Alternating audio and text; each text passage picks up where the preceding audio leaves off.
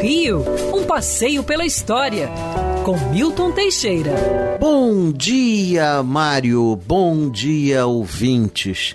Tenham todos uma ótima semana. Hoje já estamos entrando em julho, literalmente. Passamos do meio do ano, sobrevivemos e vamos sobreviver. Ai, olha, Mário, vou falar hoje de um assunto que muita gente prefere se calar, mas eu acho importante para a história do Rio. No dia 3 de julho de 1892, surgia em Vila Isabel um novo jogo do Rio de Janeiro, o jogo do bicho. É. Tudo aconteceu da seguinte forma, hein?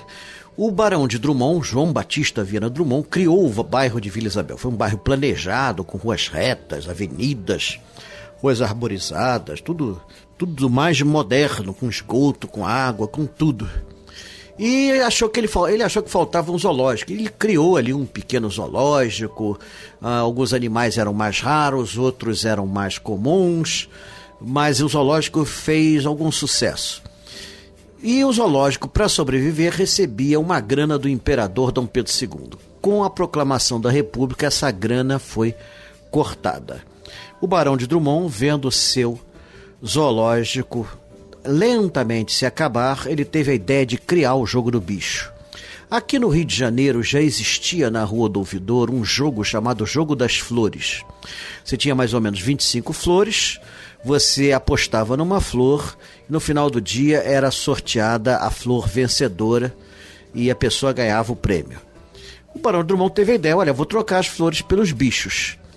E ele usou os bichos do próprio zoológico é, ele não era muito alfabetizado, porque ele botou alguns bichos fora da ordem alfabética, mas no geral estavam lá todos eles. E esse jogo fez muito sucesso e deu origem a muita roubalheira.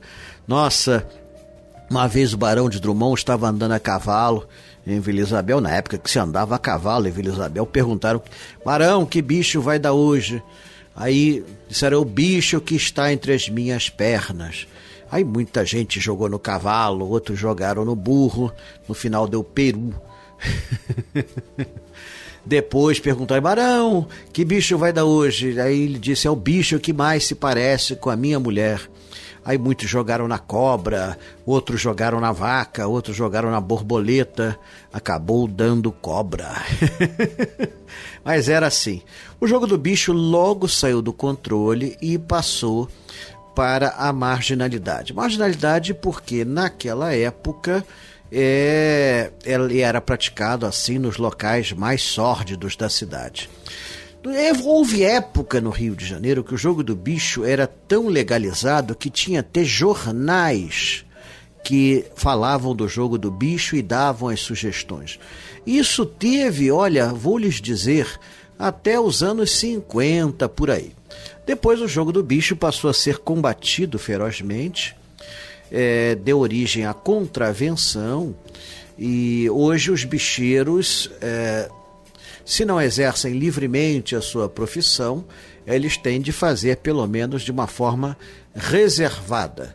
Haja vista que o jogo é proibido no Brasil oficialmente desde 30 de abril de 1946. Há um movimento dos políticos e de parte da sociedade para que os jogos sejam legalizados. Quem sabe futuramente o jogo do bicho poderá ter eh, suas jogadas feitas abertamente em lojas e o dinheiro reverter eh, em parte para a caridade, para o bem comum, para a melhoria da sociedade. Eu torço por isso, porque Sabe de uma coisa? Vou sair daqui e fazer minha fezinha. É. Até a próxima. Quer ouvir essa coluna novamente? É só procurar nas plataformas de streaming de áudio. Conheça mais dos podcasts da Band News FM Rio.